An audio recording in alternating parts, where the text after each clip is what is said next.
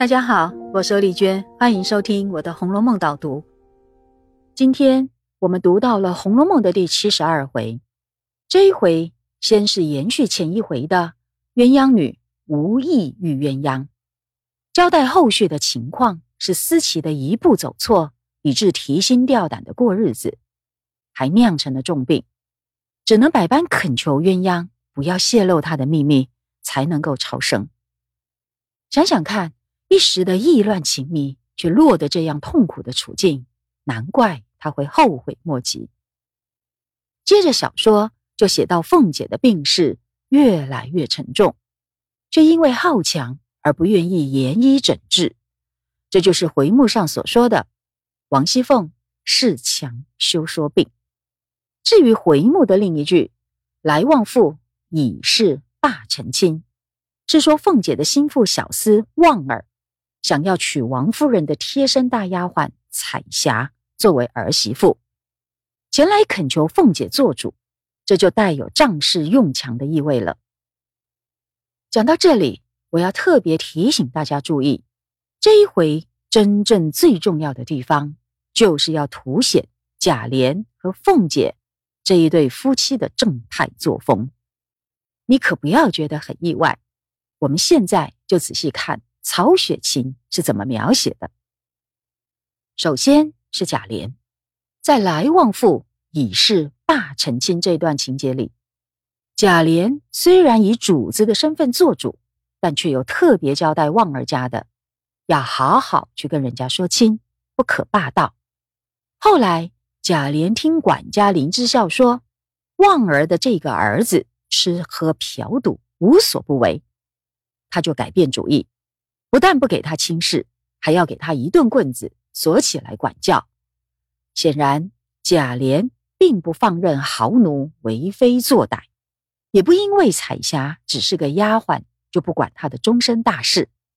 可见，贾琏虽然好色，但基本上还是一个正派的人。只可惜，贾家的财务困境每况愈下，这时已经到了十分窘迫的地步了。贾琏于是向鸳鸯开口，央求他借出一些贾母值钱的私房东西，来典当应急，度过最近青黄不接的空窗期。然后有趣的是，贾琏请凤姐再加把劲，事情就可以圆满达成了。因此，他特别表示要答谢凤姐，而且要什么给什么。这时候，平儿抢先出主意。要贾琏分一两百两银子给凤姐做一件事，贾琏听了就抱怨说：“凤姐只是讲一句话就要利息钱，实在太狠了。”但贾琏的误解真是大错特错。其实这笔一二百两的银子就是要用在尤二姐的周年忌日上。原来尤二姐吞金自杀以后，已经过了一年了。想当初，凤姐是那样心狠手辣，完全不关心二姐的死活。但二姐一死，心里还记得二姐的周年忌日的，却也只有凤姐，并且要用上一两百两银子，可见仪式的盛大。而当初最爱二姐的贾琏，却根本忘了这件事。现在我们就可以谈谈凤姐了。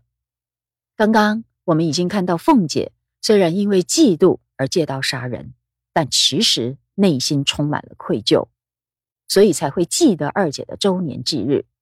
这可绝对不是真正狠毒的人会有的良心。其实，凤姐最是贾家可以撑到现在的大功臣，却也是最吃力不讨好的剑把人物。我们就再讲三个重点吧。第一。凤姐除了靠放账来开源之外，她自己也自掏腰包做了很多的奉献。这一回，我们又再次看到凤姐的损失，她居然把她这一房里所有人员的月钱都捐出来了，包括贾琏她自己和四个丫头，一共一二十两银子，可惜连三五天都撑不住。于是凤姐更拿出自己珍贵的首饰。来点卖应急，这一回里就出现了两次。其中的一次是他的那一个金字铭钟卖了五百六十两银子，但是没半个月就用完了。而贾府里面又有谁愿意这样付出呢？第二，凤姐拿出另外两个金项圈去典当，就是因为太监又来勒索了，这真是让人大大的意外。谁能想到太监身份低贱，居然可以勒索王公贵族呢？原来他们亲近皇帝，甚至可以影响后宫的命运，因此妃嫔们的娘家不敢得罪，太监们当然也心知肚明。于是善加利用，这对于贾家来说简直就是雪上加霜。凤姐的负担就更沉重了，甚至操心到晚上都要做噩梦。第三，凤姐这样日夜操心，连带的也损害了健康，所以她常常头痛。前面第五十二回，宝玉就说凤姐那里有治头疼的西洋膏药，叫做伊芙娜。而麝月说：“二奶奶贴惯了，倒不大显。”可见凤姐常常头痛。那太阳穴上的膏药居然变成了基本的造型了。但凤姐岂只是头痛而已，她甚至累到小产了，还引发了严重的妇女病。讲到这里，我们终于知道，原来凤姐其实一时饱受头痛、噩梦、生病之苦。她就像希腊神话里的西西弗斯，必须费尽全力推大石头上山。可是最恐怖的是，这颗大石头会继续滚下来，他得再一次用尽全力给推上去，永无止境的精疲力竭，却又徒劳无功。那么，凤姐不也是这样吗？不幸的是，凤姐这么努力。却一直承受了大家所给的污名，连我们的读者也有很多的误会呢。那就算是铁石心肠，也应该会气馁吧。果然，这时候凤姐也终于灰心了，放弃了。她悲愤地说：“既这样，我就收了回来。我比谁不会花钱，咱们以后就坐着花，到多早晚是多早晚。